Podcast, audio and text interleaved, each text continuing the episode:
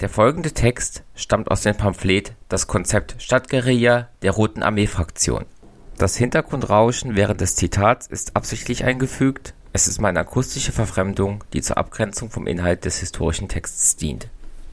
Beginn des Zitats Stadtguerilla geht davon aus, dass es die preußische Marschordnung nicht geben wird, in der viele sogenannte Revolutionäre das Volk in den revolutionären Kampf führen möchten geht davon aus, dass dann, wenn die Situation reif sein wird für den bewaffneten Kampf, es zu spät sein wird, ihn erst vorzubereiten.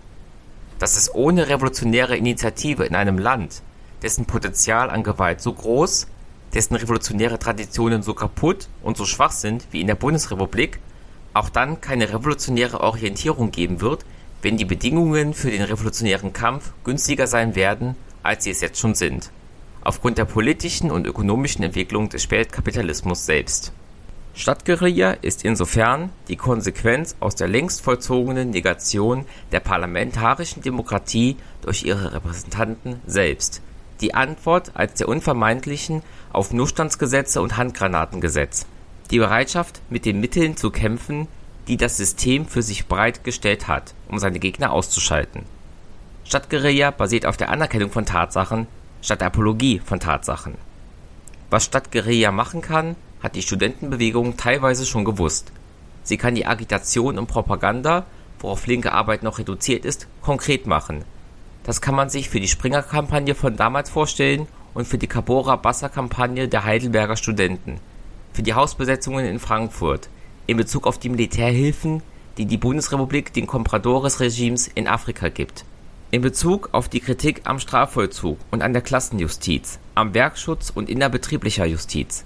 Sie kann den verbalen Internationalismus konkretisieren als die Beschaffung von Waffen und Geld. Sie kann die Waffe des Systems, die Illegalisierung von Kommunisten, stumpf machen, indem sie einen Untergrund organisiert, der dem Zugriff der Polizei entzogen bleibt. Stadtguerilla ist eine Waffe im Klassenkampf. Stadtguerilla ist bewaffneter Kampf, insofern es die Polizei ist, die rücksichtslos von der Schusswaffe Gebrauch macht, und die Klassenjustiz, die Koras freispricht und die Genossen lebendig begräbt, wenn wir sie nicht daran hindern. Stadtguerilla heißt, sich von der Gewalt des Systems nicht demoralisieren lassen. Stadtguerilla zieht darauf, den staatlichen Herrschaftsapparat an einzelnen Punkten zu destruieren, stellenweise außer Kraft zu setzen, den Mythos von der Allgegenwart des Systems und seiner Unverletzbarkeit zu zerstören Stadtguerilla setzt die Organisierung eines illegalen Apparates voraus, das sind Wohnungen, Waffen, Munition, Autos, Papiere. Was dabei im Einzelnen zu beachten ist, hat Marighella in seinem Mini-Handbuch der Stadtguerilla beschrieben. Was dabei noch zu beachten ist, sind wir jederzeit jedem bereit zu sagen, der es wissen muss, wenn er es machen will. Wir wissen noch nicht viel, aber schon einiges. Wichtig ist, dass man, bevor man sich entschließt, bewaffnet zu kämpfen, legale politische Erfahrungen gemacht hat wo der Anschluss an die revolutionäre Linke auch noch einem modischen Bedürfnis entspricht, schließt man sich besser nur dann an, wo man wieder zurück kann. Rote Armee-Fraktion und Stadtguerilla sind diejenige Fraktion und Praxis, die indem sie einen klaren Trennungsstrich zwischen sich und dem Feind ziehen, am schärfsten bekämpft werden.